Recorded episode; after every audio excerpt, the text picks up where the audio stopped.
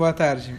Ok, essa para já nós lemos os 10 mandamentos e hoje é mais ou menos curto, mas eu já vou invadir, se der tempo, de amanhã, que amanhã a gente tem os 10 mandamentos, dá, tem bastante assunto. Está a porta, Davi. Bachodesh Ashlishi, no terceiro mês da saída do povo do Egito, nesse dia eles vieram para o Midbar Sinai. Então aqui tem um ponto importante, é o seguinte... Semana passada a gente estava lendo a Parashá de Bechalar, que era a saída do Egito. E alguém me fez uma pergunta que pode parecer básica, mas muita gente não sabe responder. Mas espera aí, a gente leu a saída do Egito, mas não é Pesach agora. Certo? A gente não está na época de Pesach. Por que, que a gente está lendo de Pesach? Hoje, essa Parashá, a gente está lendo agora da Autóriga da Torá, que é em Shavuot. Então a resposta é que o ciclo anual da Torá, ele não é de acordo com as festividades. Nós seguimos a ordem de Bereshit até Dvarim, iniciando em Simchat Torah e a gente vai seguindo, independente quando vai cair as festas, quando cai as Parshiot. Quando tem uma festividade, a gente gira o Sefer Torah e naquele dia pontualmente se faz a leitura referente à saída do Egito, aos Dez Mandamentos, e depois você volta e segue a Parashá normal. Tá? Agora, nós estamos então, aqui é o terceiro mês, o mês chamado de Sivan, que existe uma machloket, uma discussão em qual dia foi dada a Torá. Quando foi dada a Torá? Que dia da semana? Yaakov? Que dia da semana? Shabbat. Qual a alma, diz Agmará, Masachat Shabbat? Conforme todas as opiniões, a Torá foi dada no Shabbat. Qual dia tinha caído o Shabbat naquele ano? Ou seis ou sete de Sivan. Ou seja, ou seja, eu te pergunto, qual é o primeiro mês do calendário judaico? Yaakov? Em geral é Tishrei, Tishrei. É Nissan. Na Torá é Nissan, perfeito. Então a gente não sabe nem quando começa, é o Tishrei ou Nissan. O marco máximo, da, o início da, do, do, do nosso povo como um povo, a gente sabe que é Nissan, mas eu digo o marco da Torá, a gente também não sabe se é dia 6 ou dia 7. Ou seja, tudo tem marloquet, nada é tão simples. Bom, Não tem nenhum vídeo. não tem nenhum vídeo? Tem? Alguém falou da TV Record, tem lá agora, tá passando lá do Moisés, do José, certo? Eles foram lá e conseguiram filmar. Vai sumir Fidim, então eles viajaram.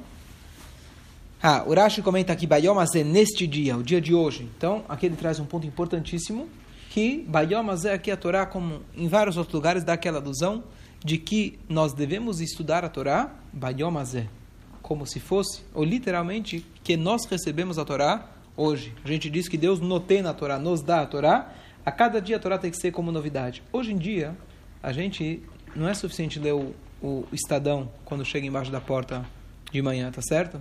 Porque até entre as 6 horas da manhã e ao meio-dia, você já recebeu inúmeras notificações no celular do que está acontecendo. E ler a notícia de ontem, ou a de uma hora atrás, já não é notícia, tá certo? Não tem graça. Quanto vale o jornal de ontem? Nada? Quanto vale o jornal de ontem? Mentira, porque o jornal que você recebe em casa ele é o de ontem, foi impresso ontem. A prova que o jornal, tudo que ele fala é mentira, é que mesmo a data que consta nele é mentira, porque ele foi impresso no dia anterior. Hoje em dia, com a internet... Com a internet, sim, perfeito. Mas o jornal que foi entregue ontem não vale nada. Essa é a natureza do ser humano. A gente sempre precisa de novidade. E o jornal sabe disso. Ele vem de papel, na verdade. Ele vem de papel sabendo que você precisa de novidade. A gente precisa, entre aspas, ser mágico a cada dia e conseguir estudar o mesmo texto a cada dia e cada vez falar: Uau, que novidade! Essa eu não sabia. Toda vez a pessoa quer saber o que está passando, que novela está passando hoje, o que está passando em tal canal. Um judeu pergunta: o que está passando na Torá essa semana? Você não está sabendo o que aconteceu hoje no Egito? Não é? Você não está sabendo o que aconteceu hoje no Alasca, que alguém subiu para a Lua? Isso não, não, é tão importante. A nossa notícia, a nossa novidade tem que ser o que aconteceu hoje na Torá. E a gente tem que conseguir se renovar a cada dia e ler a Torá como se fosse, como se fosse não, é algo novo a cada dia. E aí, eles viajaram de Refidim, foram para o deserto do Sinai, eles ficaram lá, e diz a Torá, Vaichan Sham Israel Negedahar. Eles acamparam, ou acampou no singular, no deserto, Israel acampou lá próximo ao monte. Então já comentei semana passada, fez um comentário a respeito, mas antes desse comentário de, de, de acampou, acampou, Rashi fala uma coisa, um ponto importante, que eles vieram com chuva. Eles estavam com um sentimento de arrependimento. Arrependimento de quê, Sifshai? Estavam arrependidos de quê? De ter vamos dizer, reclamado da. Eles estavam arrependidos das várias reclamações que eles fizeram para Hashem. Da água, da comida, da carne, etc. Então agora eles já foram, mudou aqui o, mudou o canal. Eles agora estão indo para receber a Torá e Baruch Hashem dessa vez agora estão indo com espírito de chuva, mesonot. E aí a Torá fala para gente que é ish echad. A Torá faz questão de dizer que eles acamparam no singular, acampou, porque naquele momento que ish echad belev echad. Eles estavam com uma só pessoa, com um só coração. Agora, hoje de manhã, quando estava estudando, me surgiu uma pergunta. Olha que, que, que, curioso, não tenho uma resposta. Quem sabe vocês me ajudam. Carlão, presta atenção na pergunta. Urash ele diz, a Torá fala, no singular. Yaakov, tem uma pergunta aqui, talvez você me ajude a responder. Senta aí. Vaichan Sham Israel, o povo acampou no singular, dizendo que eles estavam com um só coração, uma só pessoa, um só coração. Beleza. Agora o Rashi acrescenta umas sete palavras, diz o seguinte. Mas, em todos os outros acampamentos, todas as outras viagens, eles estavam e divididos com reclamações e discussões. Todas outras viagens do povo de Israel, com exceção desse momento de receber a Torá, eles estavam com divisões e discussões, reclamações e discussões. Pergunto, número um, será que, não estou questionando se é verdade, mas será que foi realmente assim? Tudo eles reclamavam em todo momento, 40 anos. Número um. Já eram judeus. E número dois, e número dois, por que Grash faz questão de contar isso? A gente não fala mal, principalmente um povo, para dizer que a Torá veio te contar que aqui você chega para o menino e fala, hoje você está bonzinho. Aí chega a mãe de lá, é, mas ontem, amanhã, tá certo? Fala, hoje você está bonzinho, dá o crédito para hoje. Por que Grash faz questão de falar algo que denigre o povo de Israel? Não, não, não tem uma resposta. Com certeza o Rashi, né, eu estou querendo entender por que o Rashi fez questão de afirmar isso. Essa é a minha pergunta. Não, e for... Então, a primeira coisa, a pergunta não é contra o Rashi, na verdade. A pergunta é por que a Torá faz questão? Por quê? Agora que eu estava perguntando, eu percebi. A Torá fala a seguinte palavra: Israel acampou lá. Se a ideia é contar para gente que eles acamparam, fala, Israel acampou, unidos. Lá, não, não, lá. Lá está querendo dizer que é só lá. Por que a Torá falou lá? Eu já sei onde eles estão. Estavam lá. A Torá acabou de falar para onde eles foram, Bar Sinai. Lá significa, em Torá está interpretando, a Torá está te enfatizando, deixando bem claro que só foi lá. Agora a pergunta é por que a Torá fez essa questão de te contar isso. Então surgiram aí algumas opiniões. Uma opinião que eles foram escravizados por 200 anos e agora finalmente eles podem desabafar, desabafar né? faz parte do processo psicológico deles. É uma explicação. Aquele professor que saiu da União Soviética, lá, que como que estava lá, que ele falou? Repete, não, vai, você posso reclamar. Não posso reclamar. Não posso reclamar como era lá. E aqui, aqui eu posso reclamar. Né? Então, não posso reclamar significa que ninguém te deixava reclamar. Ou que nem você falou, que é uma coisa muito interessante, mas não acho que condiz para o povo de Israel, que o Paró, olha que interessante, o Paró, querendo ou não, grande líder. E Shmuel, Hitler e Shmuel, que nome seja apagado, foi, temos que confessar que foi o grande líder. Pegando Lula, né, sem querer comparar com Hitler ou não, cada um de suas, né, mas também foi um grande, um grande político, um grande político, não tem, não estou entrando no mérito se foi bom, se foi ruim, ele, tanto é que a Torá fala pra gente fazer brachá quando a gente vê um rei, ele bom ou, ou ruim, tem uma brachá, a pessoa que ele é um rei, que ele é um líder nesse de, de, desse porte, ele tem uma força espiritual muito grande. O Paró tinha uma força espiritual tremenda. Então é interessante que a gente pode aprender mesmo do Paró algumas lições de liderança. Olha que interessante. O Paró, o Paró, quando ele, quando Moshe Rabbeinu foi lá falar pela primeira vez, ô oh, Paró, let my people go, vamos embora. O que, que ele falou? Falava inglês. Esse Paró era, ele falava 70, 70 idiomas, línguas. 70 idiomas, menos hebraico. Então ele falava, para falar com ele em... Exatamente. Então ele, que que o Paró? Qual foi a primeira reação do Paró? Ele cortou cortou a matéria-prima. E ele disse: Nirpim atem nirpim. Vocês estão dando mole. Por isso estão vindo reclamar. A partir de hoje, vocês têm que manter a cota e sem abastecimento de matéria-prima, sem palha. Então, a ideia que o farol falou, falou, quer dizer, aquilo foi extremamente cruel.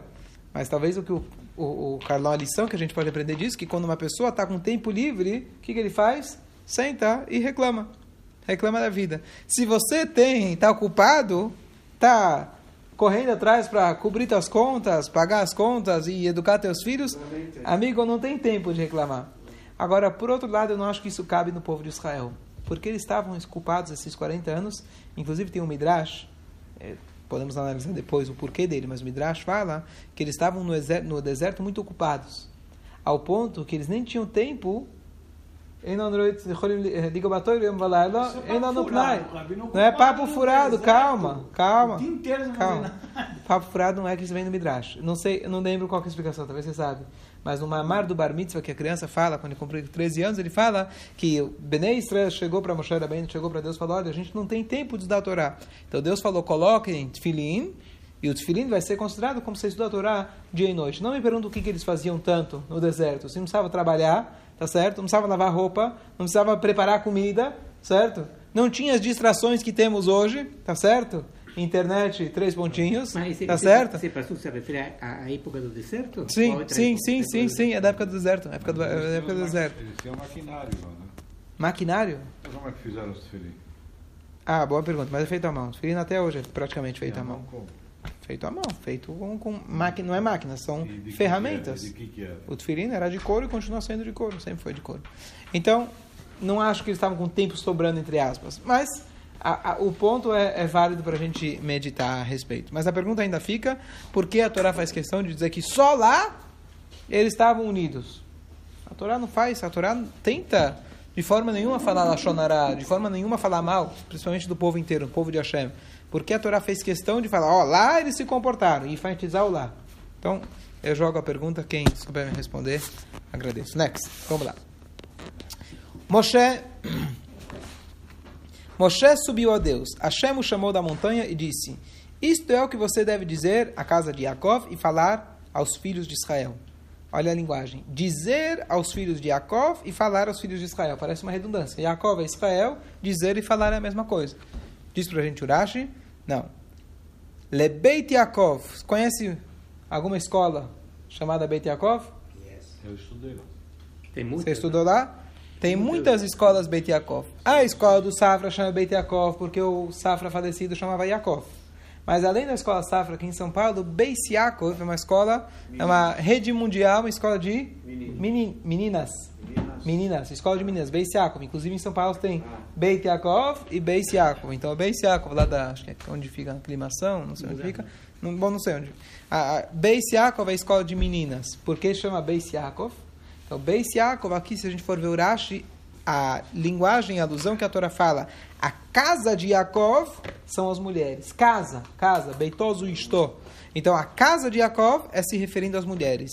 Vetaged Bnei Israel, Bnei, filhos, e fala para os filhos de Israel. Então, casa é um símbolo da mulher. E Bnei Israel, filhos de Israel, são os homens.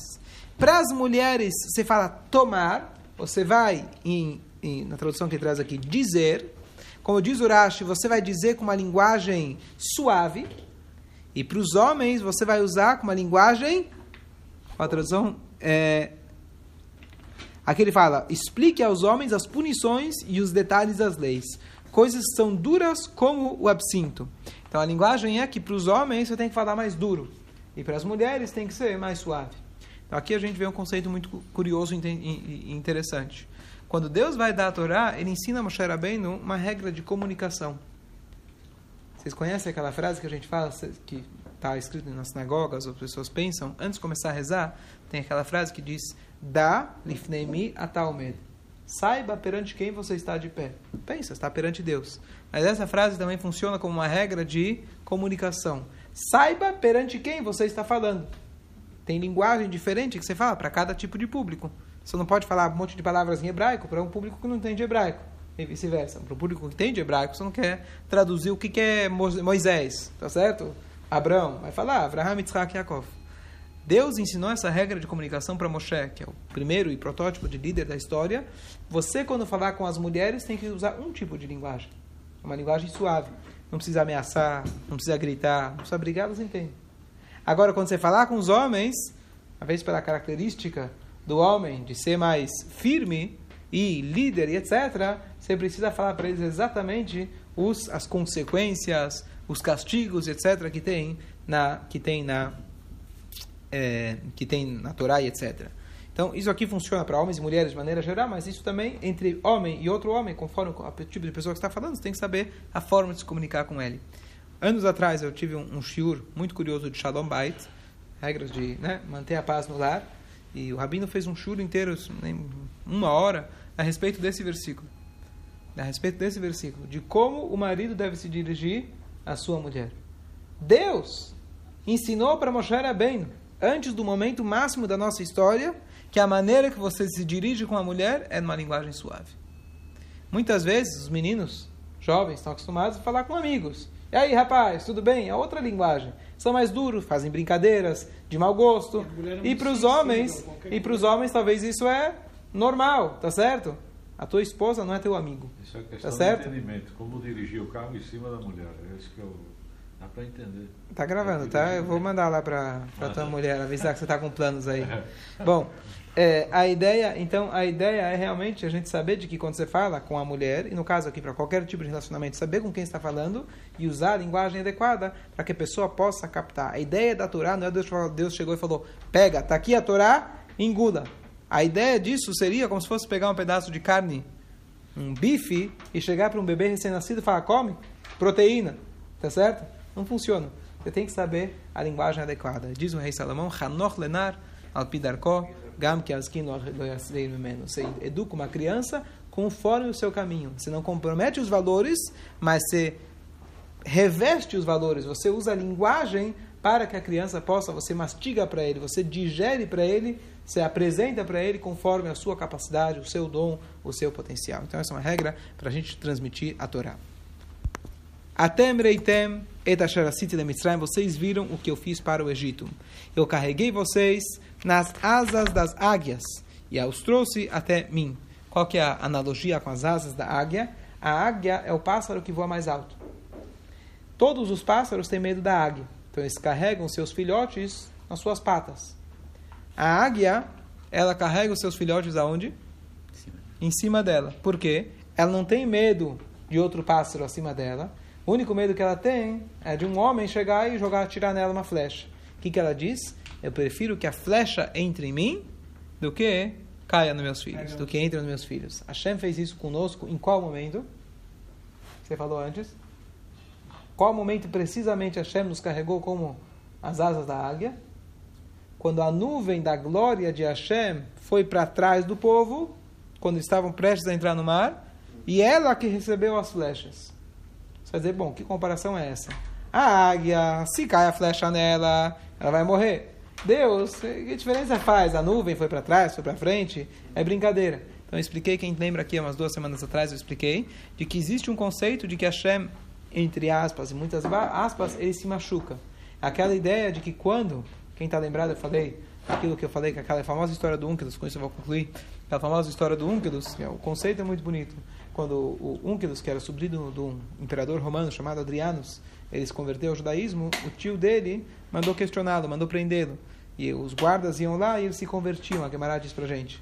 Até que o último grupo de guarda, o imperador, ordenou que eles não falassem nada, trouxessem ele acorrentado. E assim foi. Ele estava saindo de casa, ele foi lá e beijou a Mezuzá. Eles ficaram curiosos, eram filósofos, queriam entender. Ele falou, olha, o que, que é isso? E que é essa Mezuzá? Ele falou: o rei de vocês, que vocês tanto protegem, fica do lado dentro de do palácio, enquanto vocês colocam sua cabeça em risco lá fora. O nosso Deus, ele está do lado de fora e nós ficamos do lado de dentro. Qual que é o conceito? E aí eles se converteram. Até que a história depois termina. Mas a ideia é de que a Mezuzá estando do lado de fora, literalmente a Shem está se colocando em risco. Que risco que é esse? Já viu que de vez em quando a Mezuzá fica com problemas? Apaga uma Mezuzá? Apaga uma letrinha, junta uma letrinha. O que, que significa isso? Você vai dar explica explicações meteorológicas, né? chover, umidade, etc., maresia, mas não é só isso. Às vezes é como se fosse que Hashem, você estava com um capacete e você bateu a cabeça, Shalom, mas quebrou o capacete, mas não quebrou a tua cabeça. Então Hashem ele fala, olha, está precisando revisar, porque a tua proteção era essa. Então eu preferi eu me machucar do que alguém, Shalom, entrar na sua casa e fazer alguma coisa. Hashem ele assume, eu estou com você no seu problema, no seu sentimento. Deus assume, eu banco, Deus fala. Então, de, óbvio, de maneira metafórica, Deus fala, eu sou como uma águia. Eu prefiro que entre em mim do que entre nos meus filhos. Essa é a ideia. Último pasuk. Ve'atem tiuli mamlechet koanim.